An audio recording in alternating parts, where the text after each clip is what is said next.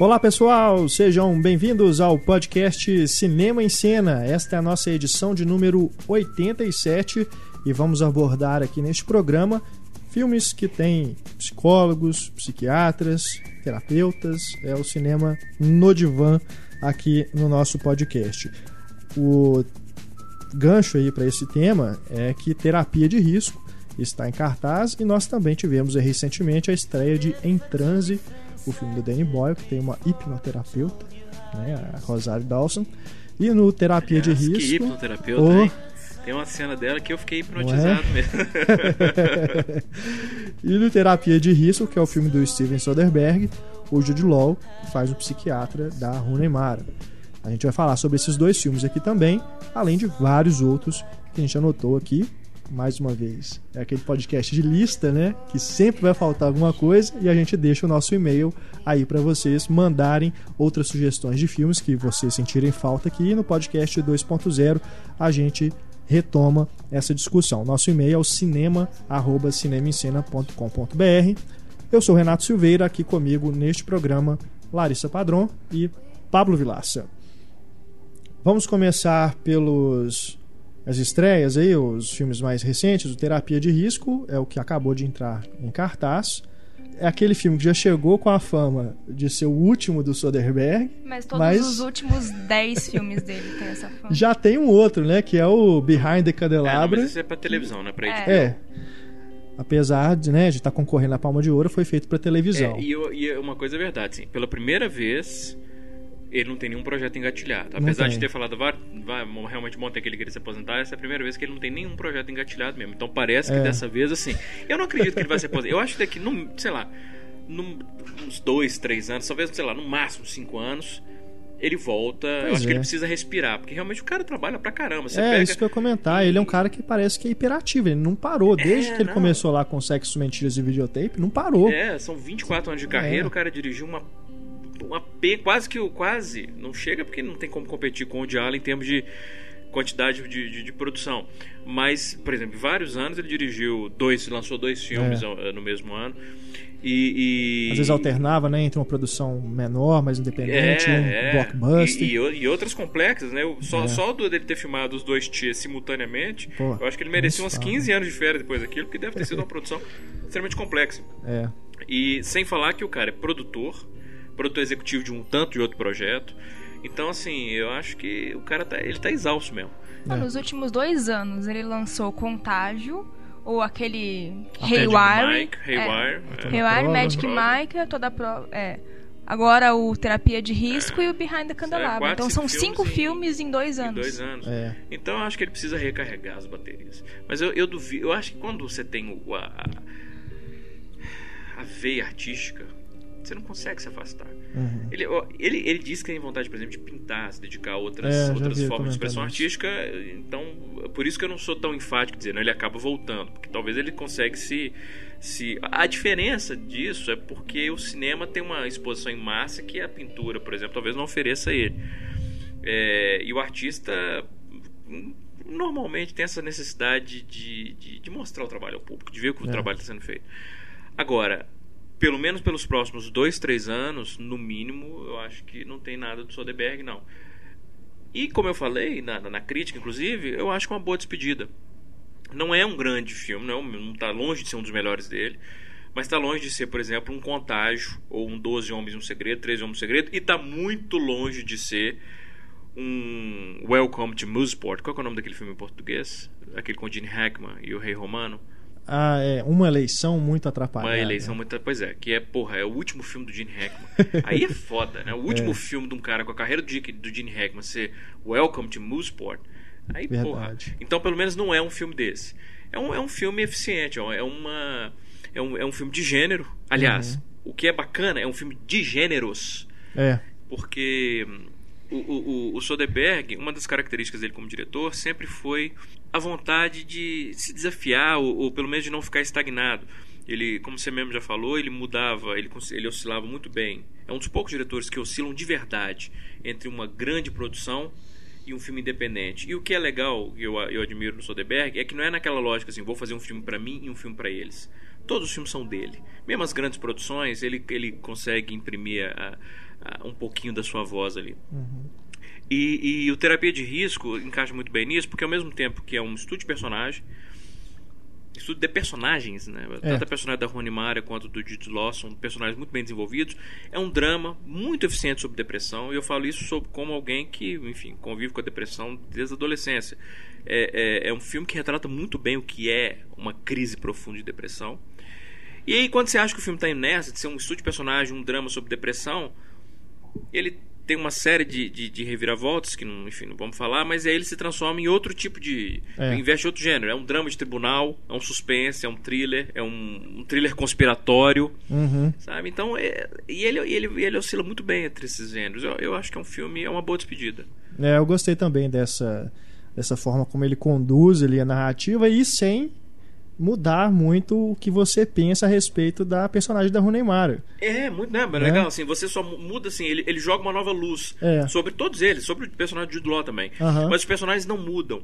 É, é, ao contrário de alguns diretores que tentam, às vezes, é, que a reviravolta, é difícil falar sobre o filme sem, né, sem, sem falar exatamente o que acontece, mas vários diretores, quando eles colocam certas reviravoltas nos seus filmes, parece que o personagem pós-reviravolta não é o mesmo personagem pré-reviravolta. É. Parece que muda. Esse não. Os personagens, você continua vendo que são as mesmas pessoas, mas sob uma nova luz. É.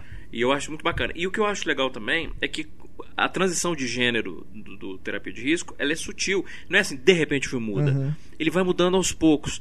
Então, quando você se dá conta, o filme já está em outro gênero e você, É. você assim, "Mas peraí, quando, quando é que mudou o gênero? É, isso é muito bacana. Sabe? Então eu gosto. É, é- é um filme difícil. É um filme difícil. Uhum. É, é- é- e é isso que eu acho bacana no Soderbergh. Ele faz de uma maneira tão, tão simples, entre aspas, entre aspas. Parece ser tão simples que você não vê a dificuldade daquilo. Uhum. Então você talvez não dê tanto valor à inteligência dele narrativa quanto ele merece. É. Porque ele, ele faz de uma maneira que parece simples, mas se você vê a estrutura do filme, você fala: caralho, como ele conseguiu fazer isso? Como ele conseguiu soltar de um gênero a outro de uma maneira tão orgânica, Uhum. sem mostrar claramente: ó, agora é outro filme. Gosto, gosto, Eu- gostei, gostei bastante. Eu só tenho um problema com o Soderbergh, isso é mais uma questão do estilo dele, porque ele usa muito essas cores quentes, varia muito, né, o- dos ambientes. Isso lá desde o Traffic, que tinha aquela divisão muito clara de É que não três é tão quente, né? ambientes, Aqui, né? É, aqui eu acho que as cores, inclusive, são até bem mais frias. É, mas tem, por exemplo, uma cena Sim, que o acho- Jude Law é pintado de vermelho, né, na hora que ele tá num restaurante. sim, tem sim. momentos assim que Momentos ele, que. ele mas, coloca mas uma eu- luz assim mais diferente, ele estiliza mais são o- luzes a expressivas, né? São luzes que, que é, vamos dizer assim, é o, é o, é o viés expressionista do É. Soderbergh. Ele usa a luz de uma maneira bem óbvia. Nos outros filmes também, né? Que é, que é bom dizer que ele é o próprio diretor de fotografia, né? É. Ele assina como Peter Andrews, Aham. mas ele é o diretor de fotografia. E o montador também. Ele assina Também. como, como tá, ele assina como Mary Ann, acho que é Mary Ann Ah, Bernard, Esse eu não mas sabia. é Esse- ele também. Então ele monta É, o filme. Como também. diretor de fotografia eu, eu sabia do pseudônimo, mas montador não. É, mas o que eu tava dizendo é. Nos outros filmes, esses mais recentes também, no Contágio, no Haywire, também tem uma, uma estilização de cores, mas é, apesar dele dar essa impressão de que é um filme que tem essas cores mais quentes, você não sente esse calor do filme. Parece que é. O filme em si, a, a forma como ele conduz, é uma coisa mais, mais- um pouco mais fria do que aparenta ser ali esteticamente. Eu entendo, mas eu acho que a, diferença. Eu, Talvez não- o envolvimento da gente com os personagens, você não tem essa aproximação tão Eu- forte. Eu, eu entendo o que você está falando. Eu acho que a fotografia realmente do, do, do terapia de, e, e, aliás, do, do- menos o Magic Mike. Eu acho que o Magic Mike ele, ele, ele, ele investiu numa fotografia mais naturalista. E É. o próprio o Haywire, como que é o nome? A, A toda Toda prova. Toda a prova. Não é uma fotografia tão estilizada assim, não. É, mas o contágio, certamente. E esse também tem uma fotografia que chama a atenção. Uhum. Eu só discordo que seja uma fotografia quente, com cores Uhum. quentes.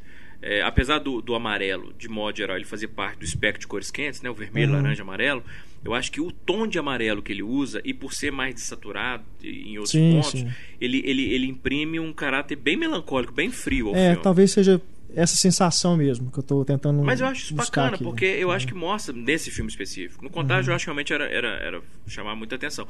Mas eu acho que nesse filme funciona pra mostrar. eh, Não é nem pra mostrar, pra mergulhar o espectador na atmosfera melancólica da personagem. A fotografia do filme é muito melancólica. Uhum. É, tem esses tons de amarelo e esverdeado que dominam o filme, mas tem outros momentos em que é um cinza tendendo é um cinza branco que, e, e sempre independente da paleta que ele está usando muito desaturado cores lavadas assim, parece que o filme não tem cor é, que foi drenado. E é verdade porque na, na vida daquela personagem as cores foram drenadas ela é personagem deprimi- deprimida. E isso contrasta muito com o flashback quando ela, ela a gente vê rapidamente a vida dela. É, antes isso não é um spoiler É, quando o filme começa o marido dela está saindo da prisão é, assim, é o começo do filme e quando a gente vê um breve flashback de como era a vida dela antes da prisão aí são, são é uma fotografia um pouquinho mais quente mais alegre cores mais alegres então eu acho que a fotografia do, do, do Soderbergh nesse filme eu acho que funciona bem eu gosto É, não, é, é, você tem razão. é. pensando assim mais no, nessa relação com a própria melancolia ali da personagem, é, acho que ele busca mesmo isso. mas sem dúvida você tem e a razão sensação que a gente tem é essa. É, né? mas ele Porque, realmente, assim, é, consta- ele, ele tende se a chamar atenção pra mal, fotografia nos filmes dele. Ele, ele tem esse. esse Uhum. Não quero falar pecado, mas assim, essa tendência de chamar atenção É. pra fotografia, que nem sempre é bom. É Uhum. bacana quando a fotografia ela funciona, quando, ela é, quando ela, ela é expressiva, mas você não fica o tempo todo prestando atenção, olha a fotografia, olha essa É. luz, olha. aqui." E o Soderbergh ele tende a fazer isso. Ele não é muito sutil como diretor de fotografia, não. Uhum. Isso, é, isso é verdade. Falando aí, né, em estilizar, a gente tem também o Danny Boyle, que no Em Transe volta aí um pouco mais aquelas origens dele do Trainspot, né, de fazer uma, uma montagem mais né, diferente, um, um thriller mesmo, uma coisa que, é, que não vem aí do, do- desses mais recentes, né, o 127 Horas, o Quem Quer Ser um Milionário, Eu, aquele- eu sempre acho que ele. Que ele eu, eu, eu, eu, sinceramente, eu, eu considero o Danny Boyle um, um cineasta extremamente superestimado. também. sabe? Acho. O Trainspot eu gosto bastante, até Gosto, hoje, na, na gosto. revisão Não, é bom, recente que é. eu fiz, eu- ainda assim o filme ainda Não, faz um bom tempo que eu não vejo Trainspot. bem dele. Mas eu, a, a minha memória do Trainspot é de um filme intenso e muito eficiente. É.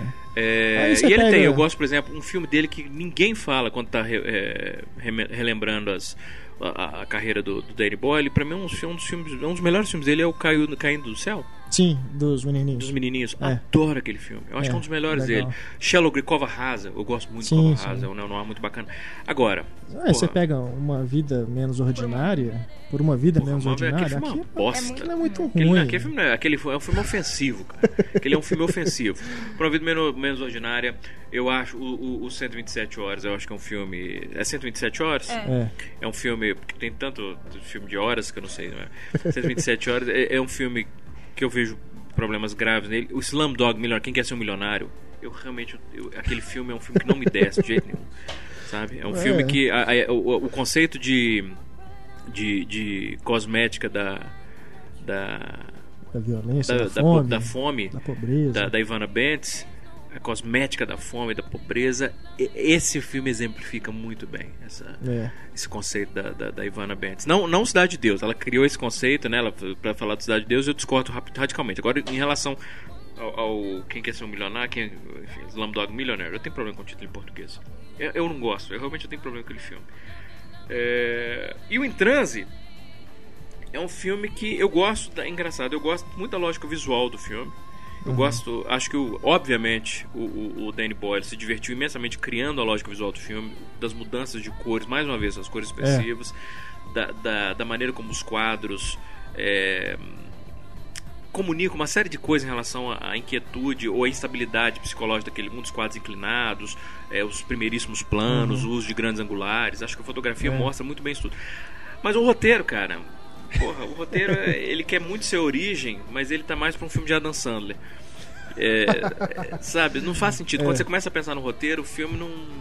Pois é, chega um ponto ali Demora. que.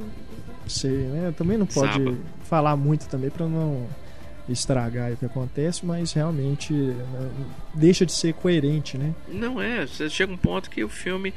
Não é, não é que ele é ambíguo. Uma coisa é você ser ambíguo, a Aham. outra é você não fazer sentido. É. E o filme, se você tenta. É, é como eu escrevi no, no- na, na crítica, é, sem de novo, sem revelar. Mas você chega ao final com duas possibilidades. É, isso foi ou isso não foi? Sem ser spoiler. Se isso nunca foi, o início do filme não faz sentido. Se isso É. foi, o final do filme não faz sentido. Então, de uma forma ou de outra, o filme É. tem problema. É, então, o roteiro, pra mim, é um roteiro muito. Agora, lógico que o visual do filme eu gosto. É um, Uhum. é um, é um, é um bom filme. É, não, ok, né? E a gente, né, fez, notou que vários filmes que, que tem também esses personagens, a gente acabou que não falou muito do, do papel dos psicólogos ou terapeutas ou Ah, sim. Então, nesses filmes, né? eu gosto, por exemplo, falando disso, eu gosto muito do psiquiatra vivido pelo Jude Law no, no Terapia Uhum. de Risco. Eu acho que é um, é um personagem que eles têm uma preocupação de mostrar um personagem. Fica claro que ele é um personagem, primeiro, extremamente competente. Sim. apesar dele teoricamente falhar no filme, né? É. né? Mas é- ele é um cara competente, é um cara ético pra caramba. Eu acho isso bacana porque quando é, é, também não é spoiler, mas ele aceita fazer parte de uma de uma de um estudo para acompanhar o lançamento de uma nova droga. E ele, ele recebe para isso, mas é bacana que tem uma cena em que ele fala com a paciente: Olha, só quero deixar claro que eu estou sendo pago pela, pela, pela, pela empresa farmacêutica para testar essa droga. Se você não quiser É. usar essa droga, eu posso te recomendar um outro remédio, te receitar um outro remédio que vai ter o mesmo efeito. A diferença é que esse você não vai pagar. Uhum. né? Então, assim, ele é ético. O processo em si não é ético, mas ele dentro daquilo ele, dentro ali, daquele processo, ele, ele tenta busca fazer um a- caminho da ético, forma correta, Sabe? né? Da forma correta. Ele não, ele não esconde ninguém o que está É. acontecendo. E, e, e é um personagem que você vê que ele se, que é o mais importante que eu acho que é uma coisa que eu admiro, que eu mais admiro em qualquer profissional de saúde. Ele realmente se importa com os pacientes, ele se Uhum. preocupa com os pacientes. Eu, eu acho que o Jude Law faz isso muito bem. Eu gosto do Jude Law como ator, mas esse é um dos melhores, para mim é um dos melhores é um, dos, é um dos filmes do Jude Law que eu mais gostei do Jude Law. Uhum. A transição, inclusive, depois do o que o personagem dele passa a fazer, de novo, é orgânico, a gente entende que aquele personagem do primeiro, da primeira metade é o mesmo personagem da segunda metade, embora Uhum. ele faça, né, cometa todo tipo de ação e tal. A, a hipnoterapeuta da Rosário Dawson, no Em Transe, ela é muito gostosa. Né, O que, que você pode falar sobre ela, né? é. É, é, enfim, não tem o que falar. É um, uma É um personagem tipo- absurda. Pelo menos ali dentro desse tipo de, de terapias que a gente já viu em vários filmes, eu não, não me recordo de ter visto um outro filme que tinha uma personagem que trabalhava com hipnose para tratar do. Ah, não. Tem, tem aquele filme com. Kevin Bacon, Ex do É. Além. Mas não é, É, uma terapeuta. com mas hipnose ali é uma. eu Não, acho. Não, mas é não chega a ser hipnose, uma né? terapia. É hipnose, mas não é uma terapia de Eu hipnose. falo assim, do, de Mas ser, próprio- isso ser usado como procedimento de tratamento mesmo, né? Médico. Agora eu tô na dúvida se as três faces de Eva com a Joan Woodward, Joan Woodward, se envolve terapia. Faz um tempinho já que eu vi o filme. Eu, eu- aliás, é um grande filme sobre. É Uhum. um grande filme sobre terapia. É, primeiro que é um filme que, que ele lida com personalidades múltiplas. Uhum. A Joan Woodward mata pau no filme e, e a terapia desempenha um papel importante. Agora eu não lembro se ele usa terapia. Mas enfim, de todo modo você tem o psicólogo, É. o psiquiatra no filme. E que tem um papel fundamental. É, mas eu não lembro se é terapia. Agora o Exo Além tem, ele é hipnotizado, não é? Pois é, Não, mas ele é hipnotizado, é mas não no- tem terapia. É uma sessão de hipnose, assim, meio do, meio Ah, do até nada. mesmo Ah, e aí, uma a partir daí que brincadeira, vem, mais ou é. menos. Né? Mas no, no método perigoso não tem, não tem hipnose? A Kira Knightley não é hipnotizada? É outro filme que eu não gostei. O Método Perigoso. É um filme que incomodou muito, assim. É, até do ponto de vista da psicologia mesmo. É é um filme que simplifica demais conceitos importantíssimos da psicanálise. Mas é com- complicado você fazer um filme sem simplificar. Um filme de, Sim, um- mas ele de tá fazendo um de uma filme- questão tão complexa. assim. Mas ele tava fazendo um, um- um filme sobre dois ícones É. da, da, da Os psicanálise. nomes que vêm à cabeça Sabe? quando você Então, pensa assim, em psicanálise. é- é- você se tem um filme que não poderia simplificar o conceito de psicanálise daquela maneira e deturpar em vários momentos, seria um método perigoso. E ele faz as duas coisas. Ele, ele deturpa em vários momentos conceitos importantes da psicanálise, e em outros ele simplesmente simplifica de uma maneira que parece conto de fadas. É, isso, isso me incomoda muito. É, é, a, a como Hollywood encara os problemas da mente de uma maneira simples. É igual, apesar de não ser um filme sobre psicologia, mas o, o a Dama de Ferro, a Dama de Ferro, da, que é a Margaret Thatcher, Sim. ela, ela, eu até escrevi isso na crítica. Ela, a resolução da, porque ela tem um problema psicológico grave no filme, né? Ela vê o marido dela, é quase que uma mente brilhante. Ela se cura convencendo a, a alucinação dela a ir embora. Ela convence o cara, sabe? Assim, é absurdo, não faz o menor É um sentido. espírito, né? É, não faz o menor sentido do ponto de vista. É, mas é isso. Muitas Eles vezes a psicanálise, espírito, é, é. eles encaram a, a terapia a, a psicanálise como se fosse uma questão quase espiritual, em que você tem que resolver um problema e você resolveu aquele problema, É. ele foi. E não é simples assim. Então, método perigo. E, e boa parte dos filmes que lidam com psicanálise, eles, eles, eles tendem a ser simplistas demais. De novo, eu entendo que em duas horas você mostrar um processo de terapia é complicado. Por isso, inclusive, eu gosto muito, apesar de né, cinema em cena, cinema em cena. Mas, por exemplo, uma das, um dos, das produções de audiovisual que mais me encantaram do ponto de vista psicanálise foi uma produção da HBO, In Treatment, com Gabriel Byrne. Porque ali, pelo menos, você acompanha ao longo de algumas, acho que são 24 episódios, enfim, você acompanha várias sessões e você vê a evolução gradual e o, e o psicanalista do Gabriel Byrne cutucando um personagem aqui, buscando uma memória ali, desafiando ali. Então você vê pelo menos o processo de construção da, da terapia como um todo. E num filme de duas horas, eu- eu- É, Sim, Treatment foi o que o Celton Mello fez a versão brasileira, não é? foi, mas eu Que é não o vi. terapia. E que por sua vez era uma versão de uma produção israelense. É, Essa versão americana é. de uma produção israelense. Não, é um Que eu também método eu perigoso. Eu também, não, também concordo que seja um trabalho do Cronenberg bem problemático, mas ainda assim eu, eu não me senti, como você disse, né, de, de- dele simplificar muito, porque pra mim ele, ele vai mais na questão ali da, da personagem da Keira Knightley, dessa, dessa questão mais sexual mesmo. Eu acho que nesse ponto, pelo menos, ele o que ele discute ali pra mim foi suficiente.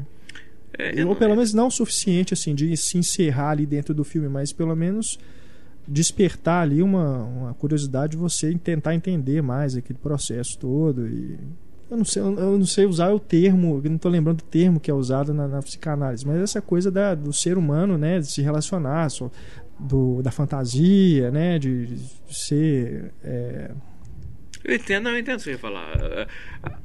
Aliás, a, a- a psicanálise, de modo geral, a- o- os temas de saúde mental sempre fascinaram. Eu fiz, né, pra quem não, não sabe, eu, É eu falo fiz assim, medicina. Por mais ali que ela esteja passando por um distúrbio, né? É bem claro isso, que ela não é uma pessoa. assim, É, ela é uma histérica. ela precisa Hã? de um tratamento mesmo, mas o que ela está passando, a gente também tem, todo mundo tem aquilo. Você quer tá falando de neurose. É, Sim. né? Apesar de É, não o, estar é, o caso tão, dela é um caso, é, é, é um trauma passado, manifestado de fundo quanto sexual, no caso dela. E que ela que manifesta através da histeria. É. Da histeria, mesmo, não é esse termo pejorativo que a gente usa, fulana é histérica, que aliás vem disso, né? Uhum. Aliás, ísteros, vem útero.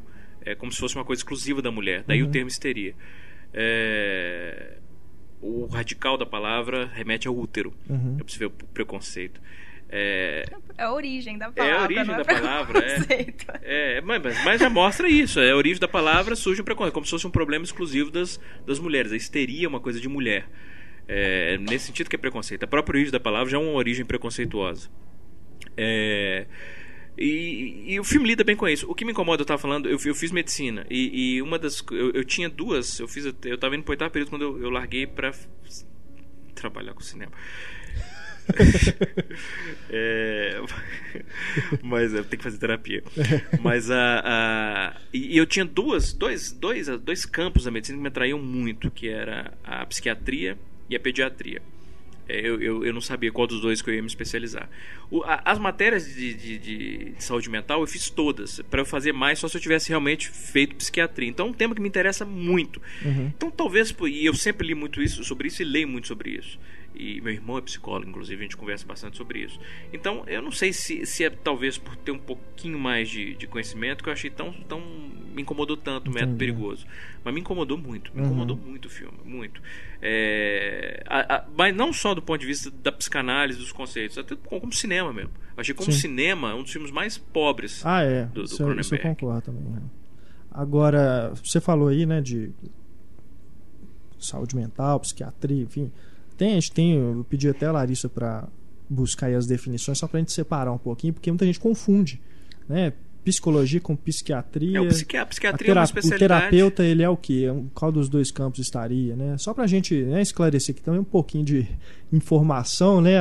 Além da- das opiniões que a gente dá aqui. A principal diferença Só pra entre gente o outro diferenciar. É, bom, e, e claro, e dentro de cada um você tem campos diversos de abordagem da terapia em si. Uhum. Agora, do ponto de vista da, da química, da fisiologia, da bioquímica, a grande diferença é que o psiquiatra ele é um, é um médico especializado. Né? Então ele é médico em primeiro lugar. O É o que faz é- receita, né? É o que receita. O psiquiatra ele pode dar remédio. Uh, É, então que todo mundo procura uh, quando quer né? remédio. é o E o psicólogo, o, o, o traba- o tratamento do, do psicólogo é investigar as causas da- da- da- do, do- problema e oferecer um tratamento ou uma investigação psicológica mesmo para que o, o, o, o- o paciente ele possa descobrir as causas dos seus da sua depressão, ou da sua neurose, ou enfim, do que quer que seja, para a partir do momento que ele descobrir as causas, ele poder se livrar daquilo ou pelo menos diminuir os sintomas.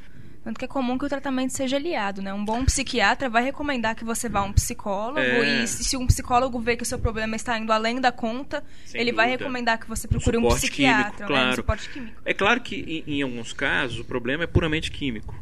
É, mas para você ter certeza de, quer dizer, ter, é, você ter- o, o problema químico se resolve com a química.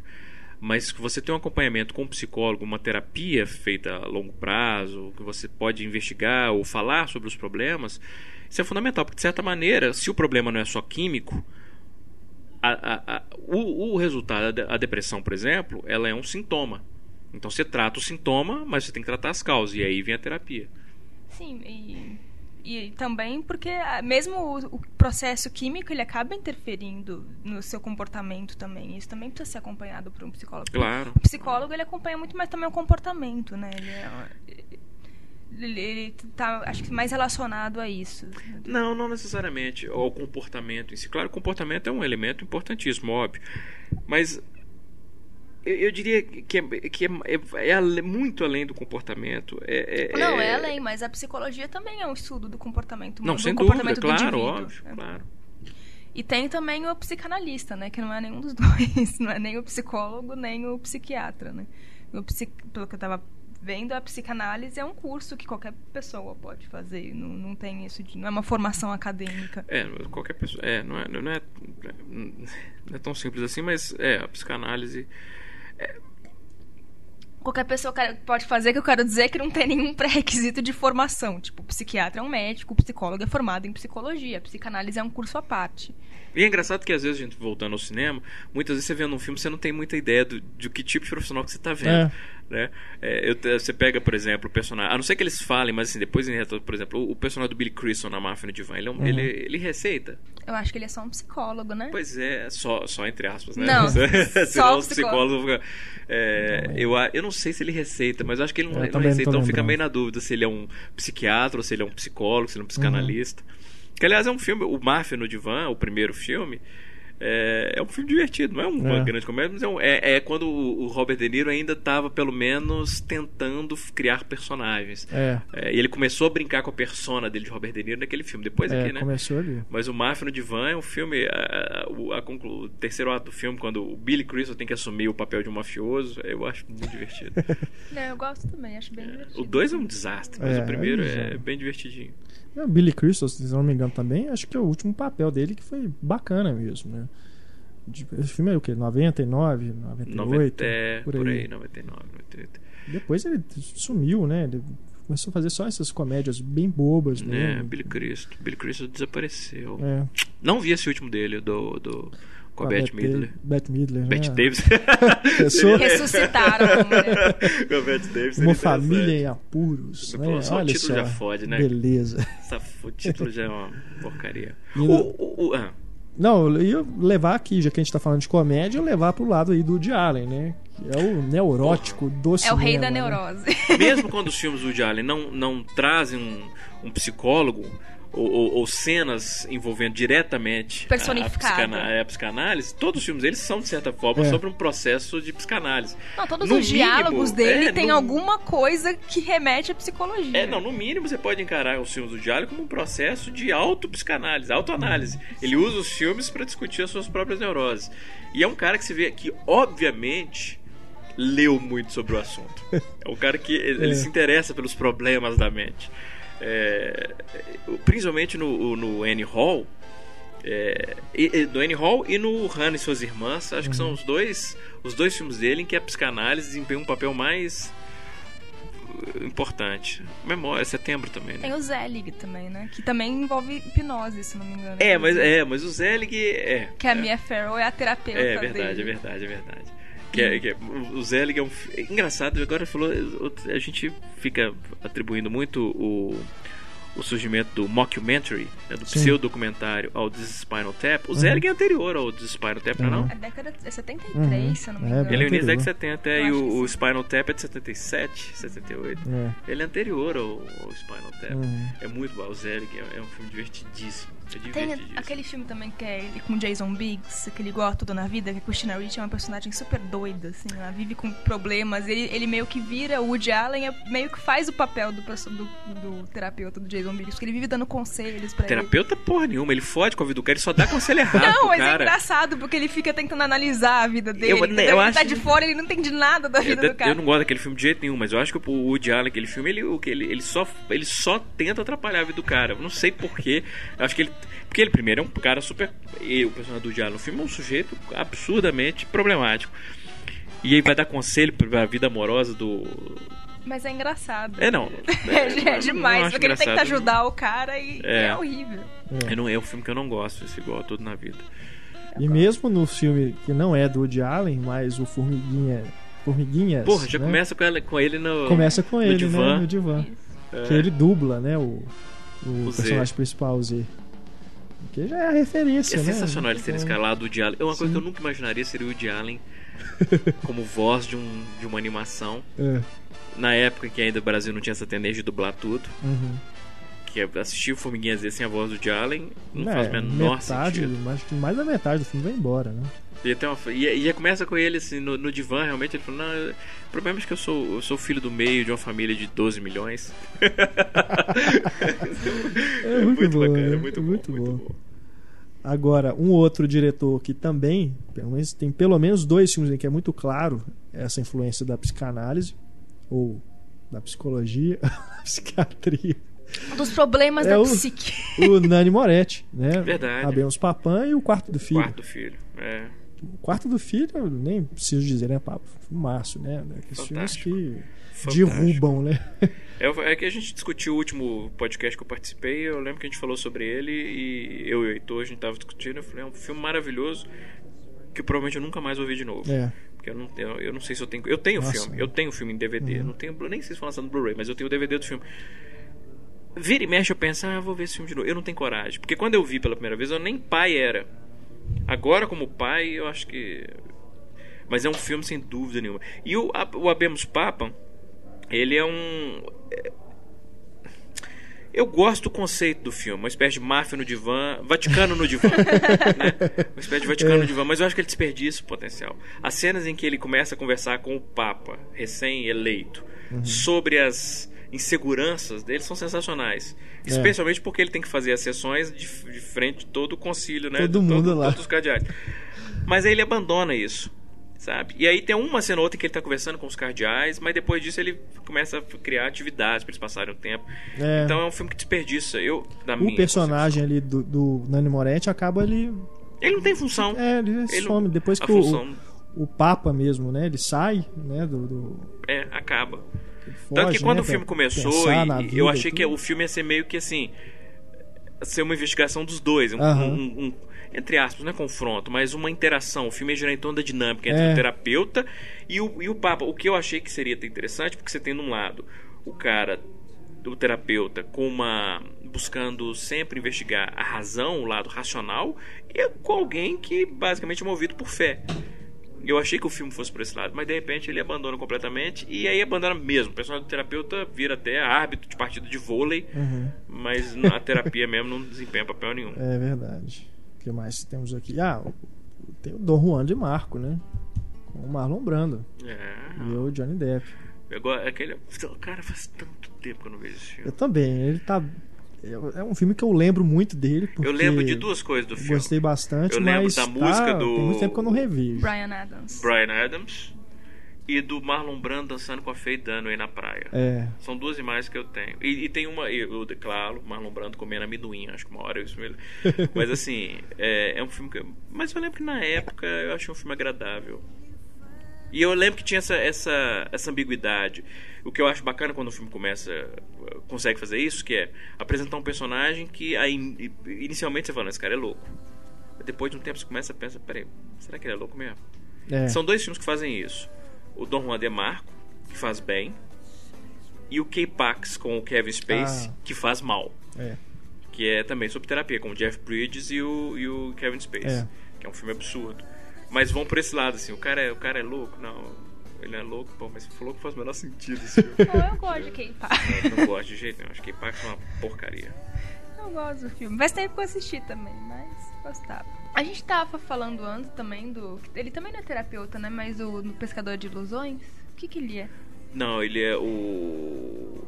O Jeff Bridges? Ele é, É. um radialista. Não, o, mas o, o papel do Robin Williams. Bob Williams é um louco, é É. insano. E se passa, boa parte do filme se passa no manicômio, não é? Não, não, não.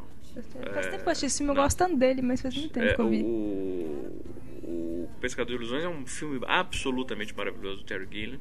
Tem uma cena, uma sequência lindíssima que pra mim eu, eu não gosto muito de fazer de, de hipérboles não, tipo é um dos melhores do cinema, eu nunca digo isso. Mas tem uma das sequências, pelo menos uma das sequências mais lindas do cinema que eu já vi. Que é quando ele vê a Amanda Plummer, Robin Williams vê a Amanda Plummer na estação central do trem e ele é tão apaixonado por ela que aí todos começam a dançar na estação do trem. É linda aquela cena, porque na- é um momento de subjetividade mental em que a gente realmente entra. na- no a gente vê o sentimento dele por ela ganhar vida naquela dança. É linda aquela cena. Mas é um cara que é traumatizado porque ele perdeu a esposa num, Uhum. num ato de brutalidade, é, de, de violência randômica, aleatória. E de certa forma provocado pelo personagem do Jeff Bridges e eles ficam. Eles vão se tornando próximos e o personagem do Robin Williams obviamente é louco. Mas não, acho que a terapia em si. Eu não lembro. Não, eu confundi, é Não verdade. tem nenhum papel no, no filme, não. É, mas aí o Robin Williams no Gênio Indomável é um Não, terapeuta. É um terapeuta. terapeuta, um puta terapeuta, né? Um personagem, acho que um dos personagens que eu mais gosto dele. E é um desses. A gente tava falando que realmente, geralmente a terapia é tratada de uma maneira extremamente superficial, né, no filme. Parece que é uma coisa tão fácil. Tire o problema da sua cabeça, Uhum. como se ele fosse um objeto. E o Gênio Indomável eu já acho que ele não faz isso. É um- ele não é- trata é. de uma maneira superficial, assim. Eu- tanto que o filme acaba, assim, não tem esse processo de cura, sabe? Ah, o Matt Damon está curado. Mas eu acho que é um processo mesmo de Mas ele tentar. evoluiu, né? Sim, É. é. tentar ajudar um menino rebelde mesmo. sabe? Tem uma É cena, eu bacana. lembro também, eu vi, eu vi Gênio Indomável uma vez, eu vi no cinema em 96. Mas eu lembro que tem uma cena dos dois, tem duas cenas que eu lembro que me marcaram muito. As duas cenas no consultório, em que primeiro o Robin Williams conta um caso sobre a esposa dele, sobre ela ter gás, alguma coisa assim, que é um momento tão humano, É. que ele fala que ele sente falta disso. Uhum. E é uma cena que foi improvisada. Foi improvisada. É muito bonita. É muito bonita. Pela, por transformar algo prosaico, de certa forma, tão até. que você veria de uma maneira tão credo, né? Transformar num momento bonito, um momento romântico. E o outro é que é o momento, talvez um dos mais famosos do filme, que é quando ele fica repetindo a mesma frase pro, Damon. É, não é Sim, sua sim. culpa, Não é sua essa culpa, não, é sua culpa, não é sua culpa. E, É. e, e quando ele diz pela primeira vez, o Matt Damon não entende o que ele quer dizer com aquilo e o espectador não entende o que ele está querendo dizer com aquilo. É. E aí, à medida que ele vai repetindo, é que você entende o que ele está fazendo como terapeuta e provoca um efeito, de- primeiro de raiva no Matt Damon e depois de, de catarse. É, eu não sei se na vida real seria tão simples assim. né, A repetição de uma frase levar a uma É. catarse tão profunda. Mas como o momento dramático ficcional, Exato. É, é, Ali é o clima funciona do filme funciona muitíssimo bem. muito bem.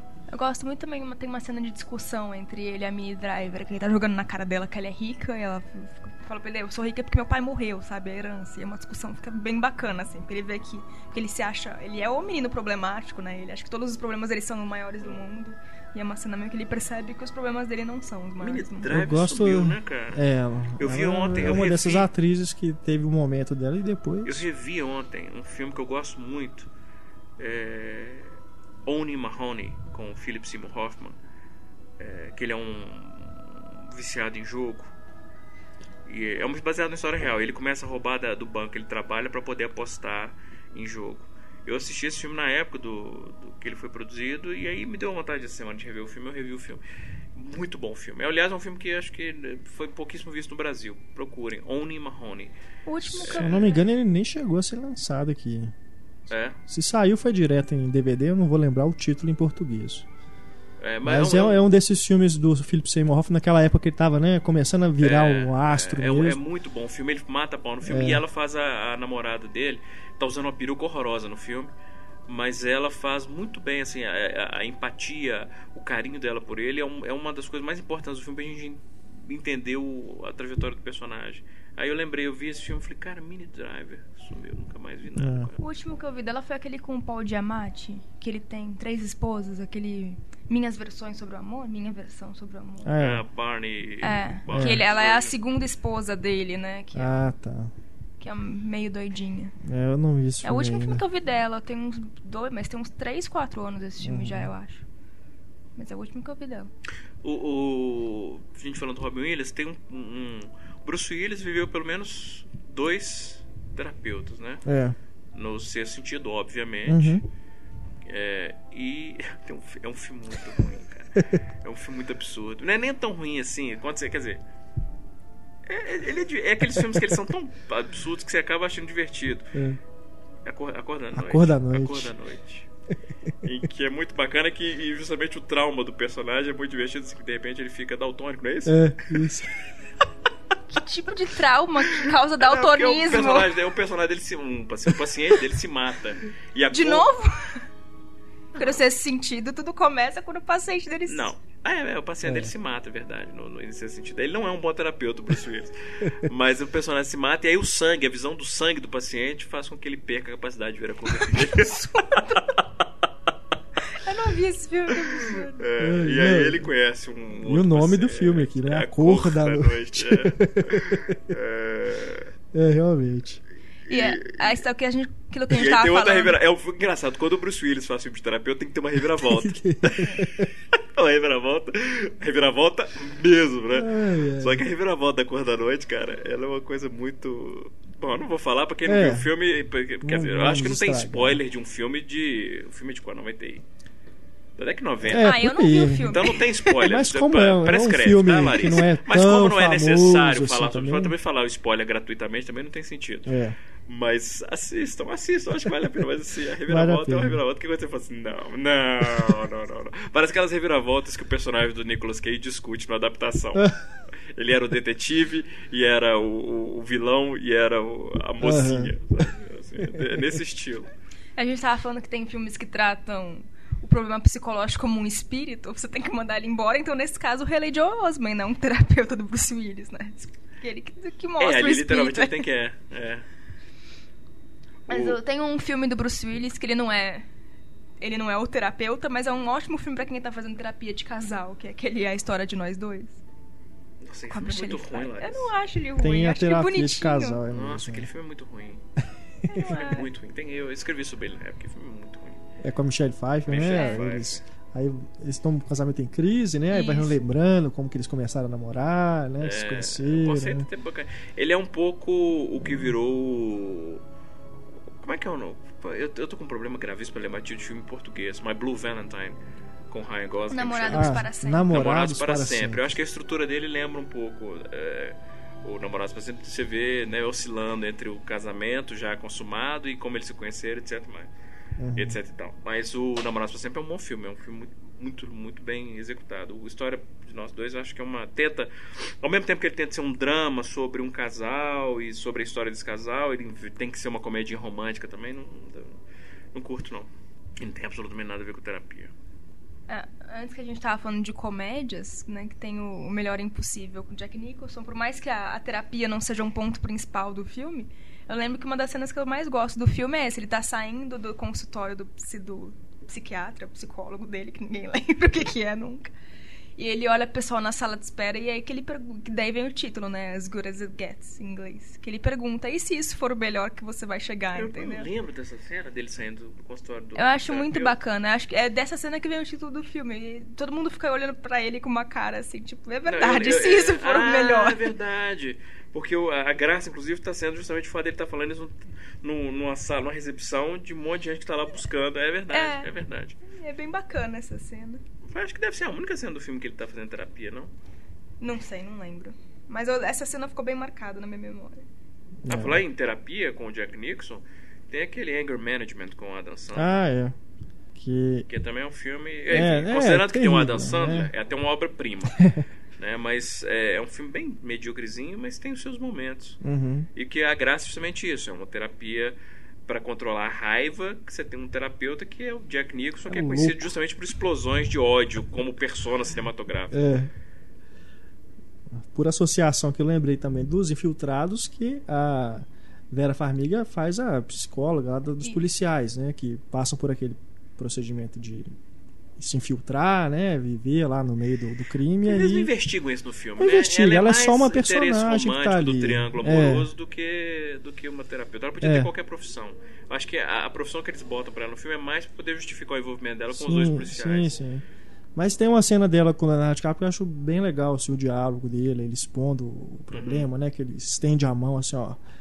Né, não, não tô tremendo, tipo, que ele mostra que, né, Verdade. aquele procedimento todo que ele passa ali de viver, naquele vivendo uma mentira, né, uma outra personalidade, como que tá afetando ele. Tem né? uma cena. Tem uma cena similar a essa no original, Infernal Affairs. Não lembro. Também tô tentando lembrar aqui, não lembro se no original tinha uma cena similar. Ou se ela é uma construção da refilmagem, enfim. É.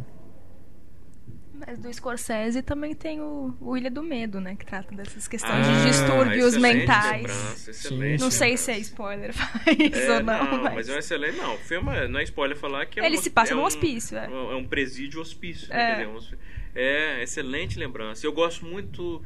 Eu não, eu não posso de novo, eu não posso falar que eu, que, eu, que eu gosto, que eu acho realista ou verossímil, o tratamento É. que eles mostram no filme. Não, aquilo é pra ter uma É, reviravolta, é, mas- só mas- pra mas- ter uma... Eu não sei se eu, eu gosto do tratamento. Você não precisa falar, né, Larissa? Mas assim, é...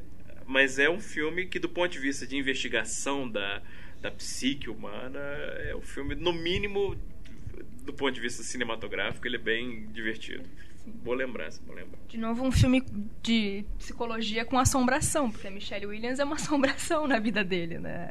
É. As, as cenas que ela aparece. É, E eu gosto muito das cenas que utilizam essa parte da, das assombrações passadas. Que dele. interessante, porque se eu não me engano, ele é do medo, ele é do mesmo ano de origem. O Ilha do Medo, acho que ele veio um pouquinho antes, não é, foi? Enfim, é um ano antes ou É. mesmo ano. É. Que é de novo o Leonardo DiCaprio com uma esposa fantasma atormentando. Que a não deixa ele continuar Não deixa ele vida. continuar. É mesmo. Verdade.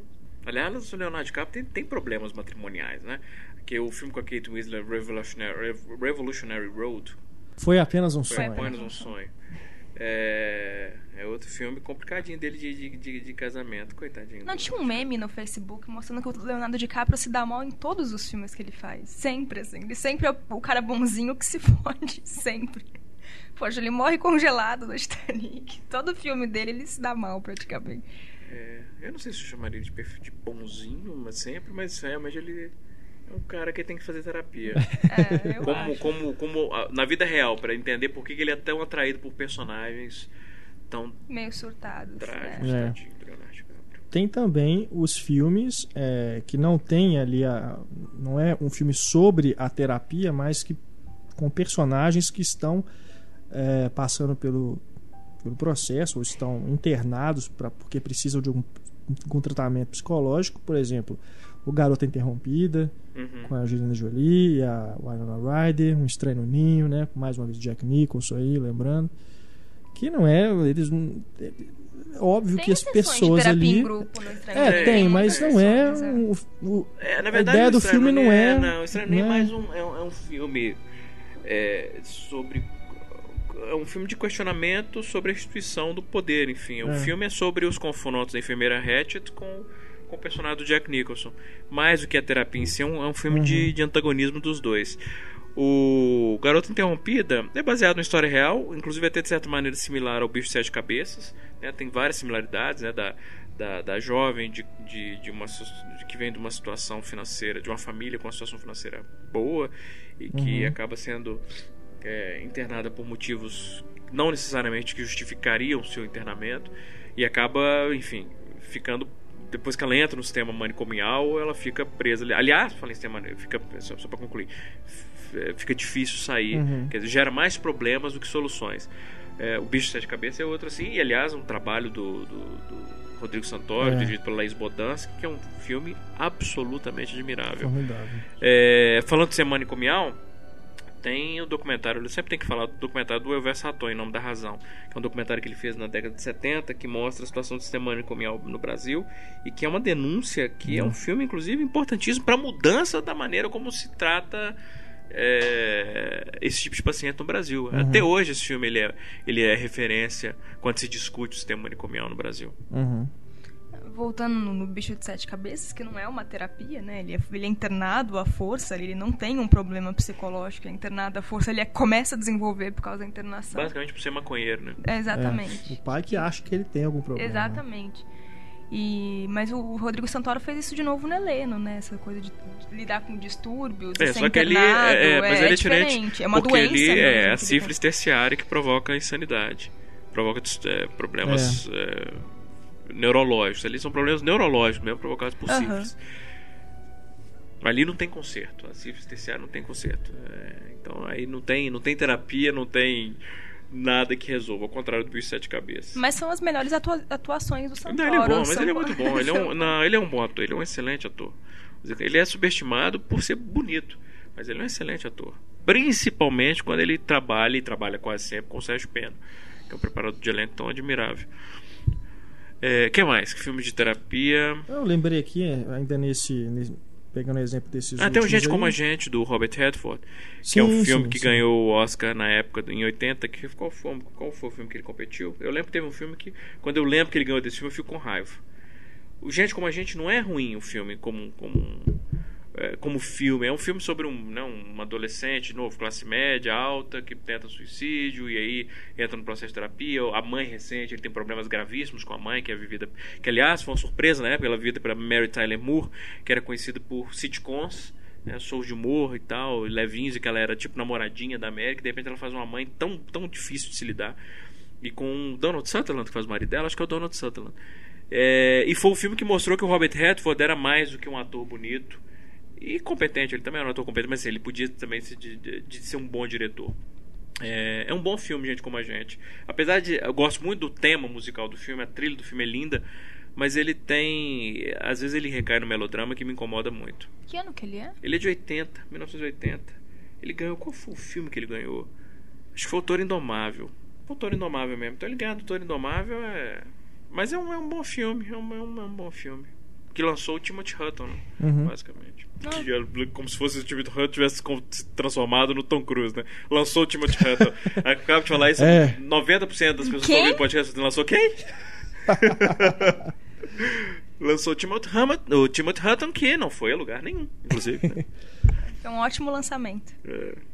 Não, a gente tava falando de, de, de internação, eu lembrei de um filme que eu acho horroroso. O filme que é aquele com a Sandra Bullock, que ela tá tentando se, deli- se livrar da dependência de álcool. que é 28 dias. Ah, Nossa, sim. aquele filme é muito Porcaria, chato. é, não, é muito, Aquele muito filme que idiota. dura uma hora e meia, mentalmente ele dura cinco. Não, muito ruim, muito é ruim. muito ruim aquele filme. Aí eu, eu nem cheguei a ver. Ela faz uma terapia de Ela É, faz uma ela é terapia pra se livrar. ela- tipo, alcoólicos Destrói o casamento, não. Ela destrói o casamento da irmã dela, ela embaraça Ah, todo mundo, ela é tá. obrigada a. É tipo é, numa clínica de desintoxicação, Aham. pra se livrar.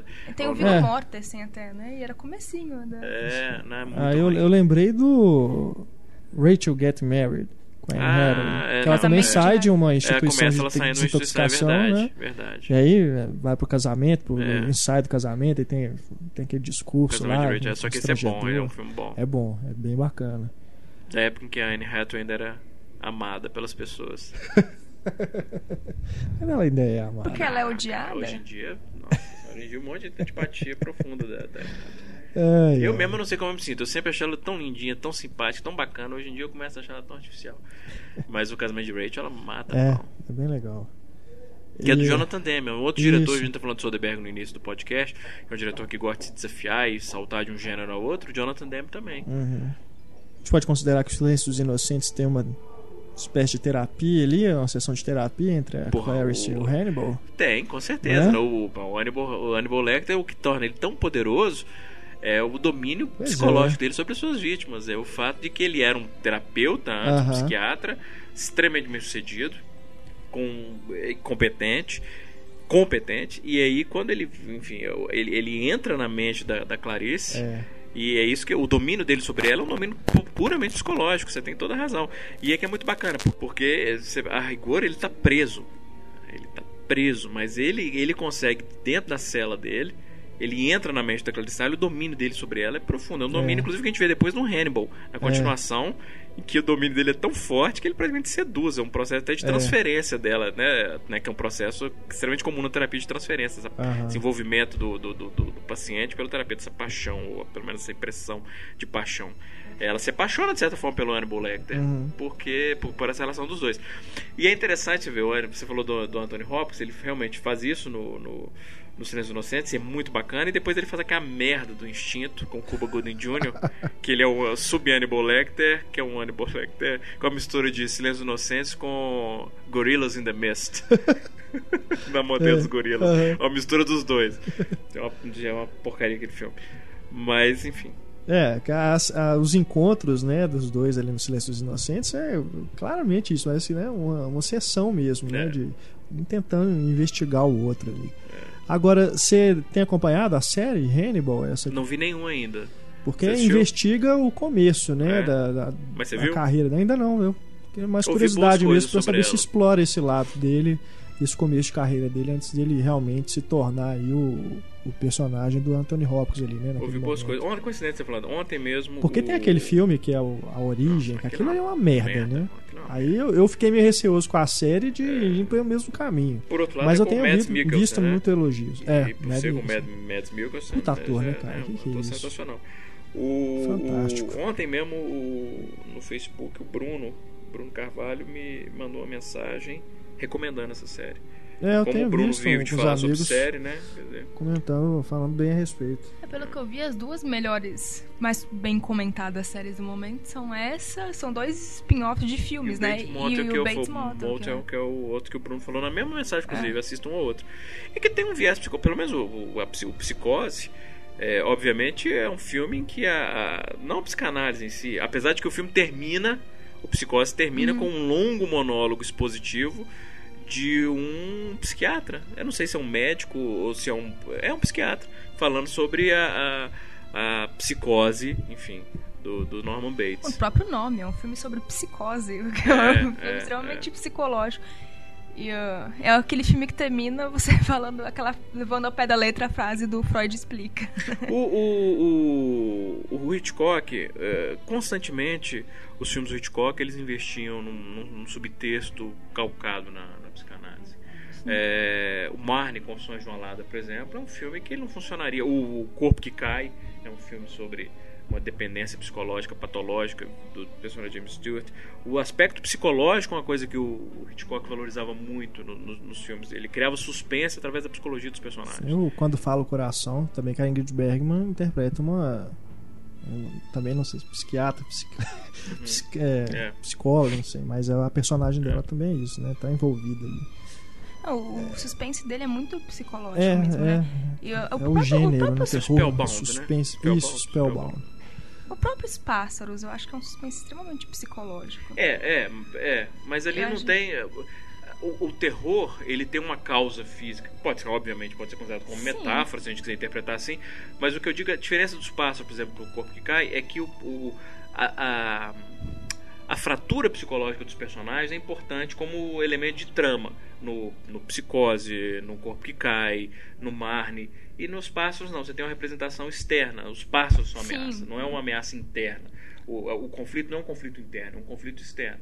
É, eu acho que essa é a grande diferença. E nos filmes do Hitchcock, constantemente o conflito interno, o elemento psicológico era muito importante. A- a- a- o dilema psicológico dos personagens. Nos pássaros eu vejo um pouco menos disso. Um pouco menos, não, eu não vejo nada disso, pra falar a verdade. Mas eu acho ele. é, O terror dele, ele é extremamente. É, eu mas aí nós estamos falando de outra coisa. O terror Sim. psicológico. É, um. já Aí, é eu- um- aí, porque aí qual que é a diferença? Nós estamos falando sobre o efeito sobre o espectador. Aí é outra coisa. Uh, O terror psicológico, o, te- o, a- o lado, o, o termo psicológico, você está se referindo ao espectador. Uhum. E, e o que nós estamos discutindo aqui é a psicologia como elemento da narrativa. Aí é completamente diferente. Sim. Aquele filme dele com Henry Fonda também, o.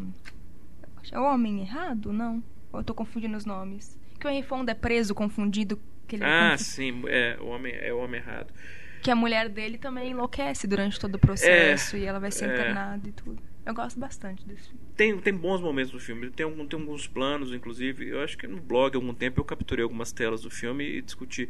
A- a- eu gosto muito da fotografia, é o, é o mais próximo, talvez, que o Hitchcock tenha feito de um filme no ar. Seria o Homem Errado. É, é um filme menor.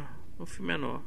Mas é de novo, eu acho que a psicologia ela é mais quando a gente fala da psicologia do homem errado, é mais sobre o efeito em relação ao espectador do que o personagem em si. É, é uma situação como. É, imagina, o cara está chegando em casa, ele é um músico, e aí ele é preso quando está entrando em casa foi acusado de um negócio que ele não, ele sabe, não tem a menor condição dele ter feito nada. E ele não consegue provar que ele é inocente de jeito nenhum. É uma história real. É, é uma história real. Então é um, é um terror psicológico, é um terror, é um suspense psicológico nesse sentido. É... Não, mas eu falei, o, o a, mulher, a esposa aliás, dele, é, ela, é, ela enlouquece. Mas a, isso para mim é um dos elementos mais fracos do filme.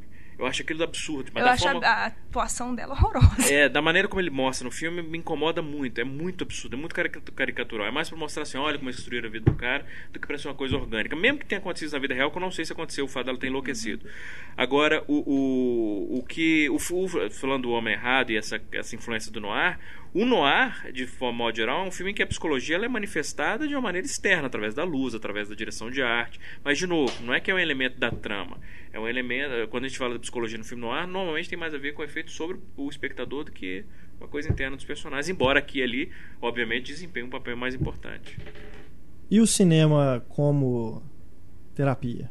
O cinema, quer dizer, aliás, não só o cinema, toda forma de arte. O cinema ele tem uma vantagem porque, como ele tem uma comunicação de massa muito grande, é fácil você se envolver com o filme e é fácil você ver um filme mais. E você gasta menos tempo que lendo um livro, por exemplo. O, o cinema ele tem uma capacidade de, de, de, de, provocar catarse, por exemplo, que é, obviamente, faz parte da própria natureza da arte. Então, é, em vários momentos, já aconteceu, por exemplo, comigo, de, de um filme provocar uma certa catarse que para mim naquele momento foi importante. Às vezes o filme nem estava buscando isso, mas casou o tema do filme com a minha necessidade do momento. Então o filme, ele, obviamente, o cinema, como modo geral, ele pode ter um efeito psicológico muito forte no, no espectador. Aliás, os melhores filmes são aqueles que têm um efeito psicológico. Agora, como forma de tratamento institucionalizada, nunca li sobre isso. Então, tanto que é catártico, porque às vezes você assiste um filme que mesmo o filme sendo ruim, você fala, nossa, mas eu precisava tanto sentir é, isso que ele me mostrou. Eu precisava de rir, eu precisava sentir é. raiva, eu precisava ter medo. É. Que o filme fica gravado na sua memória pelo efeito, não pelo filme em si, né? Eu não duvido que exista... Aliás, não duvido não, eu sei que com certeza existem terapeutas que recomendam filmes específicos para os seus pacientes.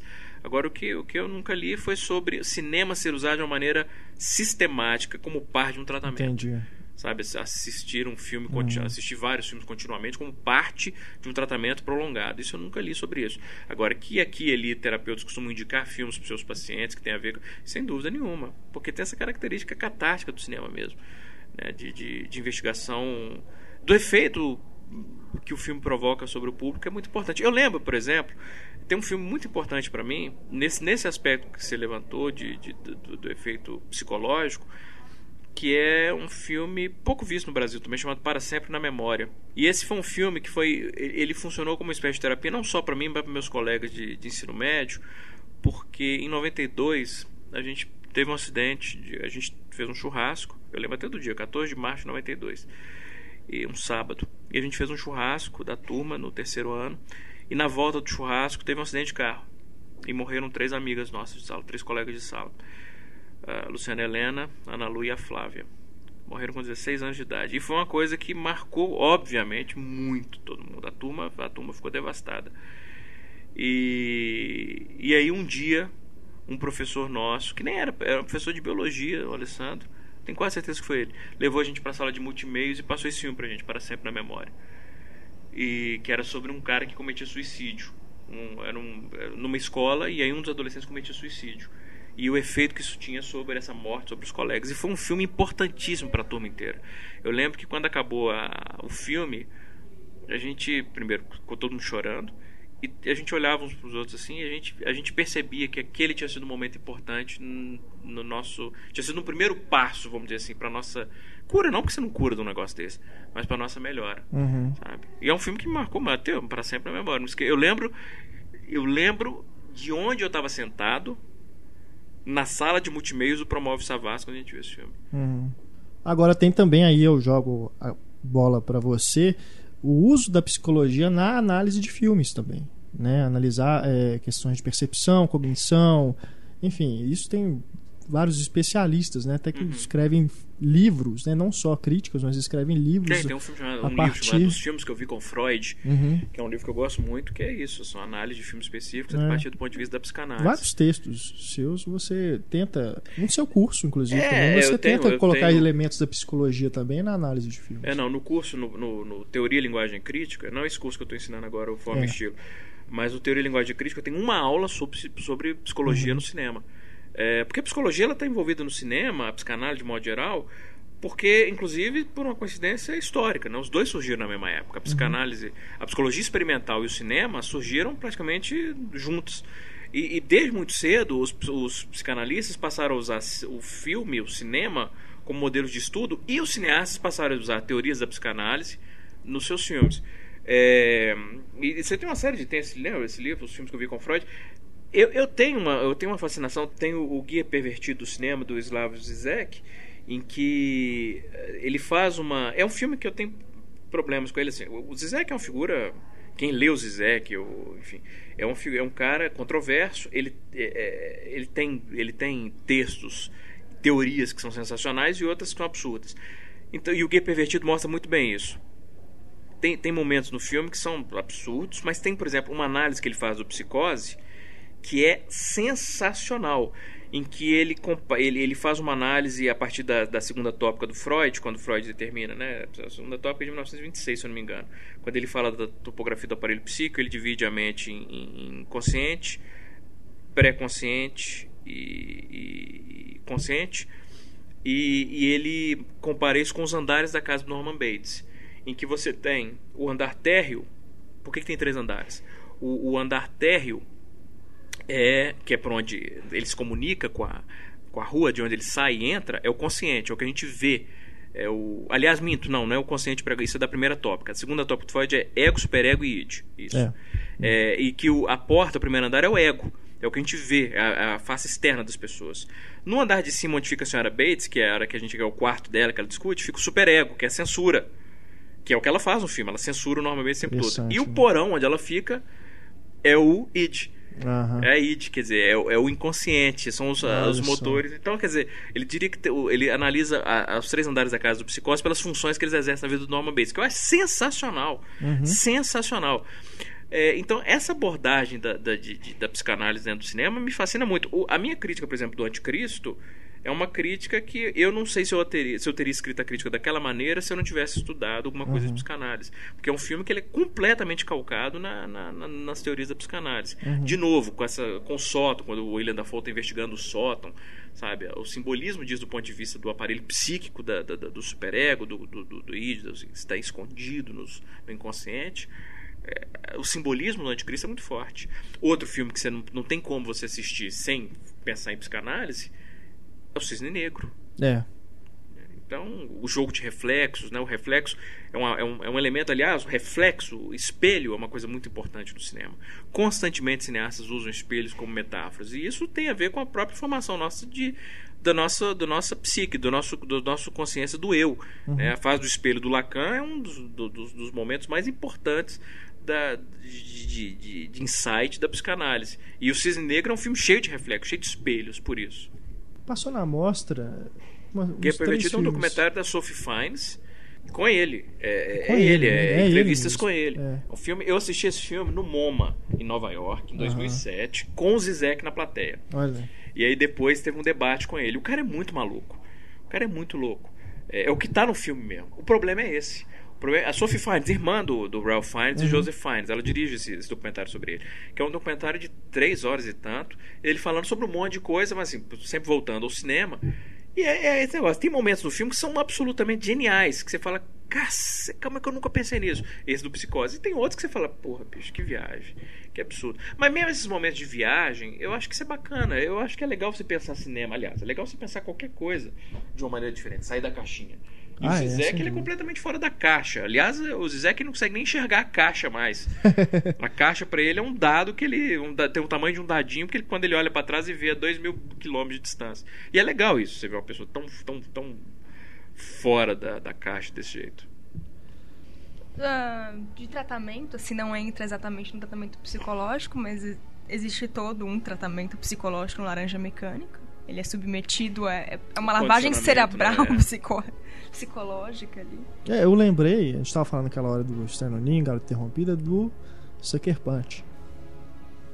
De laranja sim, mecânica sim, pra Sucker é Punch. Ah, mas, é, é, não, mas assim, são dois tratamentos extremos. Eu entendo a relação. De um lado você tem a, o condicionamento psicológico que o personagem do Alex sofre, né? Que dele obrigar a ver imagens de ultraviolência com a música do Beethoven, para ver se, né, se ele associa uma coisa a outra e aí ele consegue se domar sempre que ouvir a música do Beethoven. E do outro lado você tem a lobotomia do é. Sucker Punch, que é você tirar um pedaço do cérebro da pessoa para ver se ela muda de comportamento, que é, enfim, absurdo, mas. É, é, e, e, e, e, bom, então dentro disso pode falar da mente brilhante, que você tem o eletrochoque, é. né? É, que são, infelizmente, todas essas são terapias tirando do laranja mecânica, né? Pelo menos eu nunca soube de um médico que realmente assim botou um prendedor para abrir o olho do cara e botou ele para ver é. cenas de violência com Beethoven. Mas o, a lobotomia, o tratamento de choque são, são, são realidades tristíssimas da história do, da, do, do tratamento terapêutico extremo. Aliás, o eletrochoque é, ele é usado ainda hoje em alguns casos muito específicos e, e, e, com resultados. O problema é que houve uma grande época em que eles usavam a terapia de choque para qualquer coisa. É, não, não, tinha, não tinha o tratamento empacava, vamos dar choque na cabeça do cara para ver uhum. se resolve. Né? Então, então, não, e não faz tanto tempo assim. O próprio bicho de sete cabeças mostra isso. É, o que é, aconteceu é, há 20, é, 25 é, anos é. atrás. Mas como eu falei, a terapia de choque ainda é utilizada em alguns casos específicos, específicos e funciona mas não no caso do, do, do Bicho Sete Cabeças ou do, do é. Estranho no Ninho, que eles usavam para qualquer mente brilhante, qualquer coisa. Resolver um problema. Resolver qualquer forma, coisa. De, né, de, se o cara é neurótico, se é. o cara tá nervoso, se o cara é maconheiro, se o cara é gay, ou se o cara é um pouco. Ele foge do, do, que as pessoas consideram como sendo um comportamento, entre aspas, aceitável, quando dá choque na cabeça do cara. Porque ou ele vai mudar, ou ele vai virar um vegetal e resolve o nosso problema também, que a gente não tem que é. lidar com esse problema mais. Você chegou a o ver. Pat o... Adams, ah, inclusive tem uma cena, o Pat Adams, outro filme do Robin Williams, é. em que ele tem uma boa parte do filme, o início do filme, que ele tá num manicômio, é um manicômio, né? Um, enfim. É, no início do filme ele tá no manicômio. Ele sai e resolve ser médico e vira o Pat Adams. Tanto que é quando ele no, no, no, início do filme ele faz uma amizade com o. Oh, esqueci completamente o nome. Ele morreu, inclusive, esse ator, que faz o, o dono do ratinho na espera de um milagre. Jeter, tô querendo falar Jeter. É francês o nome dele. É, é um ator que é um ator carequinho de bigode muito simpático, que uhum. fez o. o a Espera de um Milagre, ele faz o companheiro de quarto do Robin Williams no. Michael Jeter, eu acho que é o nome dele. Uhum. No Pat Adams, no início Pat Adams. E é um que você ia perguntar? É um outro filme do Robbie Williams que ele perde alguém querido numa violência é, brutal. É. Né? é, e tem também o Amor Além da Vida, que também é isso, né? Ele é médico. Porra, o Robbie Williams também... ia casar com o Leonardo DiCaprio, então, porque os dois... Também Só tem um acidente né? ali, né? Perde a esposa, né? Enfim. É, é verdade. Os dois, Leonardo DiCaprio e Robbie Williams, eles têm tadinhos. Eles são, são traumatizados com alguma coisa. Não, eu ia perguntar se você viu Aterrorizada, do John Carpenter. O último filme dele. É The Ward. Em, não, não vi. Que também é mais ou menos essa coisa do, do Sucker Punch, de ter um grupo de meninas no manicômio e tudo, aí tem uma. Elas tentam fugir. Não. Mas só que o filme é terrível, é muito ruim mesmo. Dá, dá pena de você ver o John Carpenter fazendo um filme de gênero, assim, mas tão rasteiro, sabe? É. De, de, buscar aqueles sustos mais genéricos, coisas que ele sempre evitou nos outros filmes. Mas é, entra mais ou menos aí nesse tema também. E, e, pelo que você falou, parece pertencer ao subgênero de mulheres no presídio. Mulheres no presídio. Que é o subgênero do cinema. A gente fala brincando, mas é verdade. Tem um subgênero né, que é mulheres no presídio. Assim como você tem o ciclo do canibalismo italiano da década de 70, você tem mulheres no presídio. Uhum. Que aí o objetivo é uma coisa até meio fetichista, uhum. né? Briga no banheiro, né, essas coisas. Uh, um outro personagem psicólogo importante é o Kurt Russell no Vanilla Sky. É. Quem faz ele no, no espanhol? No original, não lembro quem faz. O, o, quem faz o personagem do Tom Cruise no espanhol é Eduardo Noriega. Aliás, um ator muito bom. É, aliás, eu acho Abra os Horros infinitamente melhor que o Vanilla Sky. É, eu não lembro quem faz o papel do Kurt Russell no, no, no, no espanhol. É, o ator também eu não lembro. Mas é realmente um, um psicólogo que está ali, né, o tempo todo ali acompanhando. Com papel, desempenho um papel, aliás, é. na narrativa, né? Na narrativa, porque o filme, é. né? É. Se dá é. Então, é, é, é, um, o Abra los Ojos é um filme que que eu reconheço, do Alejandro Amenaba, um diretor que poxa, é engraçado a obra dele, não é, muito conhecido ele... no Brasil, mas é um ótimo diretor. É. Tem um outro filme dele chamado é, Teses, que é Uhum. sobre Snuff Films, que é um filme muito bacana também, que ele dirigiu, se não me engano, antes do Abra los Ojos. É, O Mar Adentro é dele? É dele também, Adentro. Eu acho É. lindo. Depois ele fez um que chama Alexandria. Não vi esse filme até hoje, com a e Rachel Weisz, não vi esse filme até hoje. Depois ele realmente deu uma sumida aí. Os outros, obviamente. É. Dele também. Os outros, né? Fechar a lista de filme ruim, de psicologia, tem o Gótica, na Companhia Ai. do Vento. Que. Ela, ela Eu tinha que falar do achei que a gente Gótica. ia terminar Tinha, o não, podcast claro que sem não, ele. Ela falou, a gente viu que a Larissa tinha anotado pra falar do Gótica no, no início. A gente falou, nossa, Larissa, a gente falou, pelo amor de Deus, ela não vai falar de Gótica, vai falar de Gótica. Aí eu achei que ela não fosse falar, É. achei que a gente tivesse, sabe, oprimido ela o bastante. Falei, não vou falar do. Mas ela tem que falar porque tem o Claro, Robert Downey porque a gente Jr., criou né? um subgênero aqui, filmes que você tenta expulsar espírito. Puxa vida, mano. É o Gótica. Caso. Não, Ok, é vai lá. É quando o Robert Downey Jr. tava tentando voltar, ninguém ainda pagava seguro pra ele participar dos filmes. enfim. Exatamente. Então vai lá. Ok. Pagando Quer você que falou alguma coisa específica do, do, do Não, Gótica? não precisa. Só queria citar. Só Gótica. queria citar, é, exatamente. Pra ninguém esquecer nunca dele. Ok. E pra fechar, tem o lado bom da vida, né? É o filme Ah, é. recentemente Ah, de, é, de é, claro. A gente falou pessoinha surtada. bastante Que é um dele péssimo no terapeuta. De novo, é, é o podcast do cinema. Oscar, a gente fala bastante dele, mas vamos comentar aqui. É, mas é um terapeuta absurdo. Absurdo. absurdo, cara. Imagina isso. Chega no final, o terapeuta do cara tá na casa dele, participando daquela, aquela, daquela cena absurda, aquela da, da aposta. Ele e- É incentiva uma aquela aposta muito legal. É um terapeuta. Não, porra, o terapeuta no filme ele faz uma coisa. Logo no início do filme, faz uma coisa extremamente responsável. Ele quer ver se a música que traumatizou o cara tem feito sobre ele. Aí quando o cara chega pra sessão, ele bota a música tocando na recepção. Isso não existe um negócio desse. Você imagina fazer um experimento desse gravíssimo com, É, com é um paciente. louco, né? Então não tem o menor sentido aquele terapeuta indiano. É um terapeuta indiano. É. Pra- Pra mim, o pior aspecto do filme é o aspecto psicológico. Porque eu acho o filme divertido, mas ele é extremamente raso em toda a Mas análise é o que eu já falei, eu não acho que o objetivo seja se aprofundar ali. Pra mim é a comédia É uma comédia mesmo. romântica. Mas os comédia personagens romântica que vai ali pro lado da comédia absurda também. Eu, eu gosto. Tem um gosto filme alemão disso. que ele- depois ele foi refilmado. Ele tem uma versão norte-americana também. Mas a versão original é com. É, é, é Alemanha, é com aquele ator que faz Lola. Corra, Lola, corra. Como é que é o nome dele? Pô, esqueci completamente. Ele é de uma família de atores tradicionais na Alemanha. É o Experiência. Ah, sim. É do diretor do A Queda, né? É o diretor da queda, mas eu tô tentando lembrar o nome do ator, que é o principal, enfim. Ele é. Que é, um- é uma experiência real É. em que eles pegaram, que é uma coisa maluca aquilo, que eles pegaram eh, no setor de, no setor departamento de, de, psicologia de uma faculdade e fizeram experiência, chamaram estudantes para serem voluntários e eles dividiram os voluntários, os estudantes em presidiários e, e guardas eh, carcerários, né, carcereiros. E, e eles viveram como, como presidiários e carcereiros no subsolo da, da, da faculdade e tal. E os carcereiros começaram logo começaram a abusar do poder e foi uma coisa que começou a resultar em violência. É um filme, é claro que o filme exagera um pouco o que aconteceu de verdade. Não, não aconteceu os extremos que acontecem no filme, não chegaram a acontecer na vida real. Mas mostra, é um experimento baseado em, em fatos reais que é um filme interessante a experiência. O ator seria o Moritz Moritz. Blubitru. Isso, isso. É por isso que eu não sabia como é que eu vou falar esse nome. Blubitru Moritz. Blubitru. É, que fez Rolô Corra, Lola Corra. É um bonitão É. que faz. alguns- A refilmagem, se eu não me engano, é com o Will McGregor no papel dele. É o Ian McGregor? Eu, se eu não me engano. Mas eu não vi a, a refilmagem, não. Foi desses filmes que é lançado É, direto em DVD aqui. Eu não, não O, o original é um bom filme, não é um grande filme, não, mas é um bom filme. A gente tava discutindo no começo se a- as sessões eram filmes sobre, sobre psicologia e tal, mas se eu não me engano, a personagem da Ellen Hunt, que é uma história real, ela é terapeuta mesmo. Ela é uma terapeuta sexual. É... Sim, mas ela, ela é terapeuta mesmo, formada. Eu- olha, eu não sei se eu encararia Sessões como um filme sobre psicanálise, sobre psicologia, não, mas se for, eu quero fazer esse tipo de terapia. Ah, ela conversa com ele durante a terapia. não, tudo bem, a gente pode conversar também, sem o menor problema, mas é uma terapia que eu acho muito interessante, muito válida, inclusive, eu acho. É, e eu acabo de descobrir que eu tenho uma série de problemas psicológicos que só podem ser curados através da terapia específica que a Ellen Hunt pratica em as sessões.